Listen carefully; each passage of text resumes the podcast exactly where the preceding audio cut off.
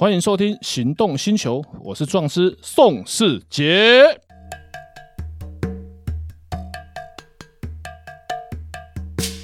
来，Hello，泡泡又遇到你啦。Hello，大家好。我今天又准备了几个问题。嗯，我想我先问一下，嗯、今天准备几个问题？我今天准备了大概两万块，两万块。那一个问题三千的话，两万块是六个问题加七个问，七个问题两万一，零头就不用收了。那我问五个没有送一个之类的吗？呃，别人没有，你的话可以。好，谢谢啊、这么大方。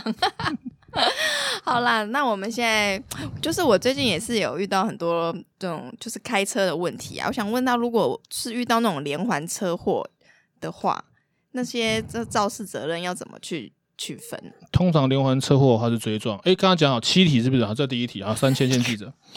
连环车祸如果是在行进之间，第一台是 A，第二台是 B，第三题第三台是 C，C 撞了 B，B 再撞了 A，就是 CBA 的车祸，好、哦，不是篮球的 CBA 的车祸，好、哦，是 C 撞 B，B 撞 A。嗯，如果他们都等速的话，很有可能会变成 B 也有责任，因为 B 没有保持安全间距才撞到 A。当然也有可能是 C 太快了，它可能是 C 六三 AMG C 六三很重很快，快速的追撞到 B，B 跟 A 保持安全间距，可是 C 的速度太快，那这样 B 可能会领过失。这个实物上就要看当时他们撞击发生的过程是怎么个撞法。但是如果是塞车红绿灯，嗯，静止的情况之下，A 跟 B 保持距离，就是刹车距离一公尺两公尺之类的，这时候被 C 撞，那基本上大概就是 C 全责。C 全责 C，对所以那如果前面撞了在五六七八台，所以 C 要负全部的责任。对，这实物上当然要看怎么去认定，对，就要看到底是怎么撞的，因为连环车祸很多种。对啊，那那你要怎么找出那个证据是这个是到底有停止还是现在行进？哦，所以这个部分呢，就是。行车记录器很重要，所以下次我打算找个行车记录器厂商来置入一下。行车记录器非常的重要，不然你说这样，他说那样，这时候怎么办？哦、行车记录器。对，那如果撞了，然后全部行车记录器都撞坏了、欸，呃，行车记录器要撞到坏很困难。不过像我们重机的有撞在车上的，嗯、然后有撞到安全帽。实物上我也写过很多的状子，就是撞击的瞬间档案就坏掉了。嗯、哦，因为它有的是一秒写一次，有的是三分钟写一次，在那撞的瞬间它写不进去，那个影影像就会找不到。哦。这样子也是，嗯，所以下次自助我要找一个疫苗写一次的厂商来。所以就是开车还是保持安全距离好了，不然当然当然，啊、就是你在路上开车，你一定要当做别人都是笨蛋、白痴，都可能会撞到你，你要就需要尽量保持安全距离了。像那种大货车就闪远一点，因为他们刹车本身没办法在那么短的时间之内停下来。对啊，常常看到那种那种大货车靠近，就很赶快开走，不然就离他远一点。不止大货车靠近，大货车轮胎爆胎威力都很大，都可以把钣金打凹掉。轮胎行进之间，大货车、卡车轮胎爆胎都可以把你鈑金打凹掉。很多年前我载过你那台雅阁，你记得吗？有一次我的叶子板就被行进间的卡车打爆胎，叶子板打凹掉，方向灯打到破掉了。那也太衰了吧！刚好爆胎，人没事就好，人没事就好，行进间就突然间爆掉。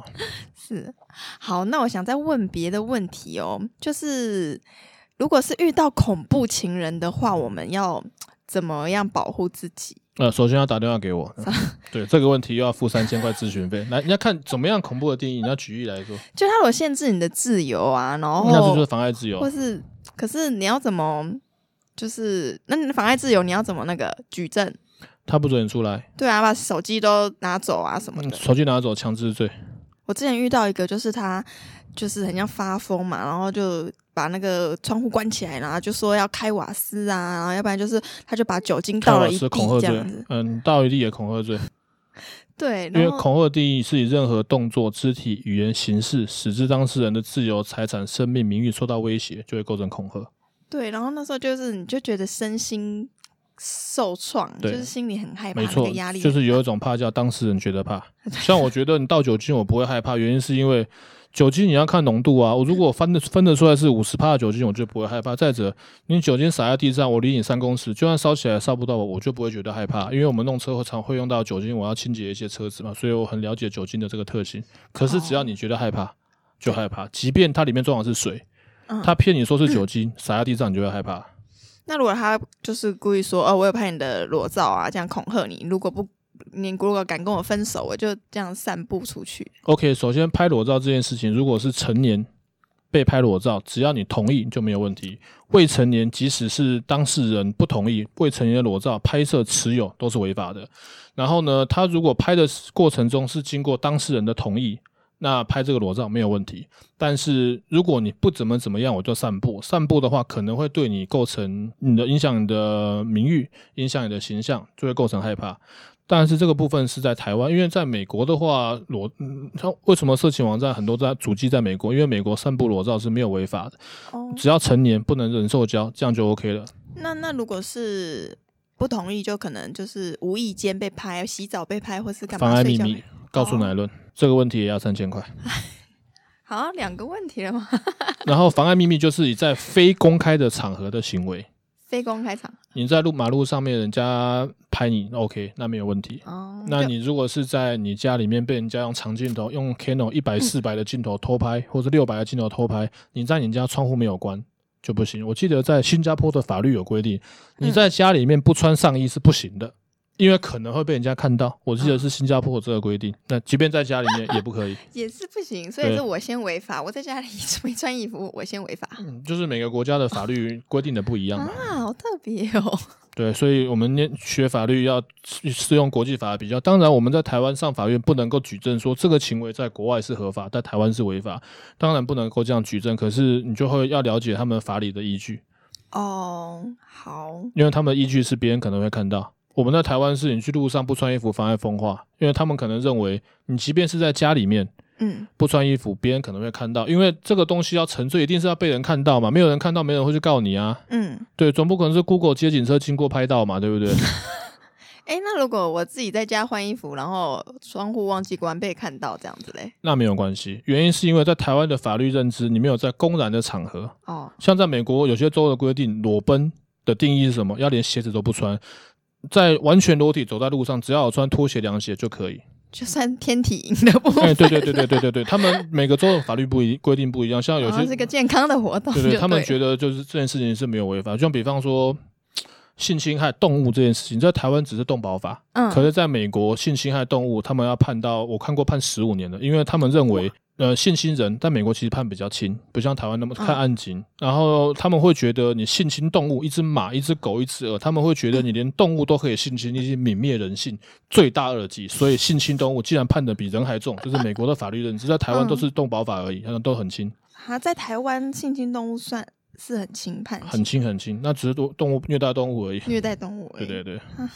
所以在国外比较哦，这个还有分哦。那我像我换我问你问题，虐待龙虾有没有违法？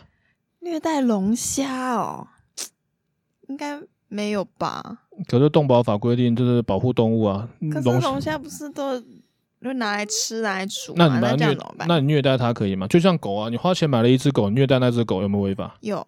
那你花钱买一只龙虾，虐待那只龙虾有没有违法？可龙虾要拿来吃的吧？那可以，那一样啊。那狗养来也狗不是拿来吃，可是就是如果把它虐待到死是不行嘛，对不对？那我们养只蛇好了，养只蛇，嗯、蛇不是拿来吃，不一定拿来吃的嘛。哦，那虐待一只蛇可不可以？嗯，台湾的法律不行。呃，答案是道德上面不行。嗯，但是食物上面，台湾动保法规定动物的定义要温血，脊椎动物。啊，所以蛇不被保护？蛇不是温血的、啊，它有脊椎。龙虾不温血又不脊椎啊，所以虐待蜘蛛、蟑螂。蜜蜂都没有违反动保法 哦，那就好了。我常常 虐待蟑螂哦，那个蟑螂本身它不是不是可以把它当宠物养，我知道很多人养养蟑螂，对，但是台湾动保法规定就是温血哦，还有分哦，就是像如果狗啊、猫、兔子啊那种就会狗、猫、兔子都是温血脊椎动物，嗯，鹅、鸡、鸭、马都是。哦，所以想要性侵动物的，就是性侵蟑螂吧你？哎、欸，这个动你，哎、欸，对对对对，这个这个不知道可不可以播，这个不知道可不可以播。首先，蟑螂不太可能会被性侵，好不好？再者，那个只是虐待动物，哎、欸，你不要你不要这样害我，那你是公众人物，你这样子，等下会觉得这题这个问题是。那如果是蛇嘞？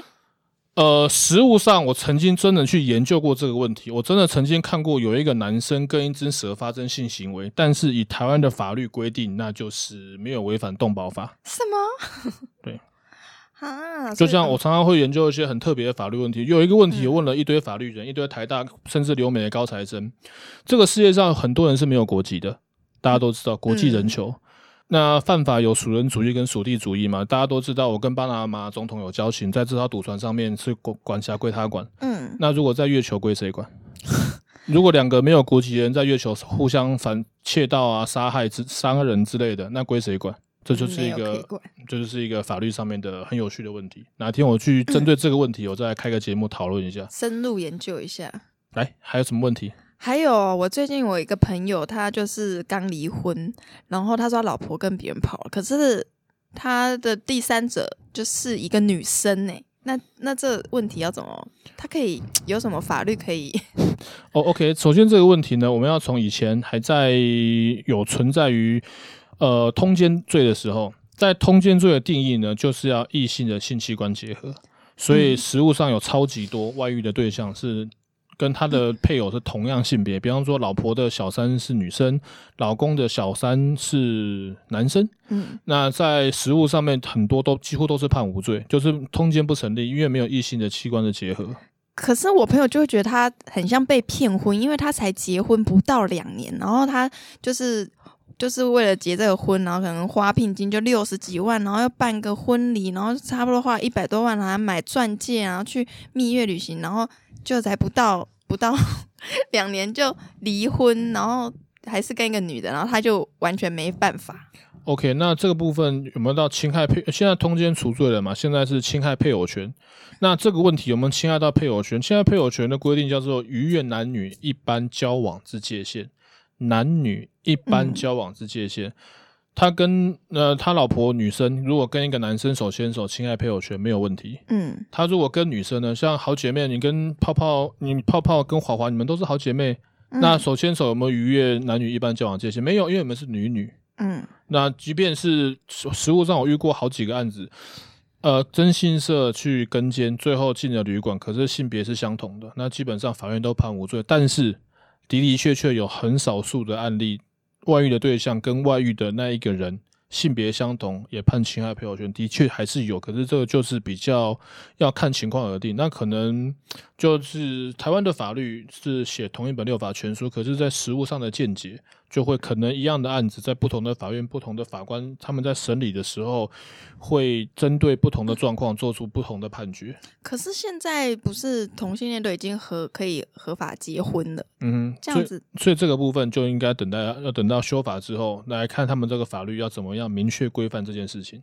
对啊，所以所以他现在现在这状况就还是无解，就对。呃，现在部分，如果他想要提告那个侵害配偶权也是可以，可是实务上根据我这么多年的经验，要告到赢的几率比较低，因为他毕竟是相同性别，所以法官他们都会以判决先例为原则，就是这个案子法官判无罪，那他都判无罪，我们这个情况一模一样，大概也会判到无罪。嗯，好，懂了。我还有最后一个问题，好问，如果在网络上遇到网络霸凌。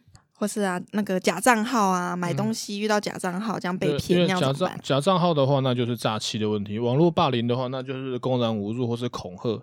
那在网络上面，这个行为是属于公开的，也是不可以的。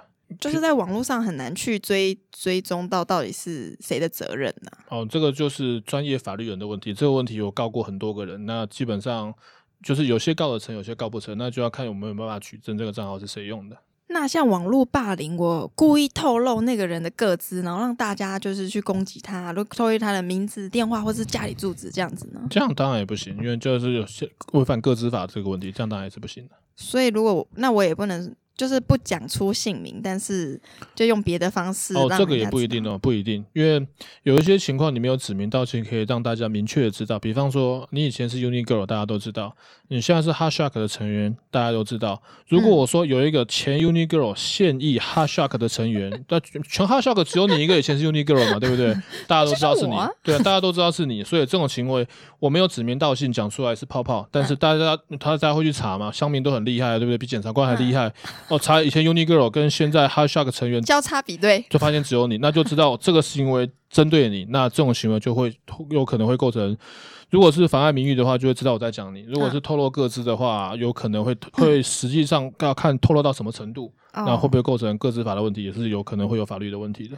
哦，原来所以也是不能这样，不能以为是呃我没有讲出你的姓名啊，我只是讲出别的资讯，对，不能够，如果是显而易见知道是在指谁的话。就不行，就不行。就像比方说新竹宋世杰，很多人都知道是我，那大家都知道这件事情是在讲我，那这种行为就不行。哦，对好了解。那如果我像我之前在网络上啊买东西，像那种假账号就送来的东西，就是不是我原本要的那样子，我要怎么去？有没有什么法律的？那基本上就呃，我之前买过东西，他们会有贴纸，就是开箱为了保护双方权益，开箱请录影。嗯、那买的东西跟所叙述的不符合，那这是属于诈欺的问题。然后呢，实物上面，你如果去告他诈欺，他可能会举证说，我这个东西出货的时候里面是手 iPhone 手机，你打开来是一包卫生纸。他可能出货那边有记录，他是蓄意要诈欺，要闪避这个法律问题。你开箱的时候，你说不是手机，可是你没有录影，他会说我这个手机给你了，你自己把手机弄不见，你故意要告我，你告他诈欺，他可能最后可能会不起诉签结或是无罪，那他可能还会去告你诬告。啊，所以网络上买东西也是风险很大欸。那请找优良卖家。它跟买淘宝一样。呃，淘宝是因为国际诉讼的官司，大家都不会打了。哦、那国际诉讼要在两个国家要两张律师执照，或是同一个律师有两个国家的律师执照。再者，你会为了几千块的东西飞去大陆跟他打官司吗？不可能啊，对啊，所以就是很常常这样吃闷亏。嗯，好的，好没关系。看来好像那个两万块还没有花完，对不对？还没，还没，没关系，留着下面，留着后面继续讲，留着后面继续讲。好。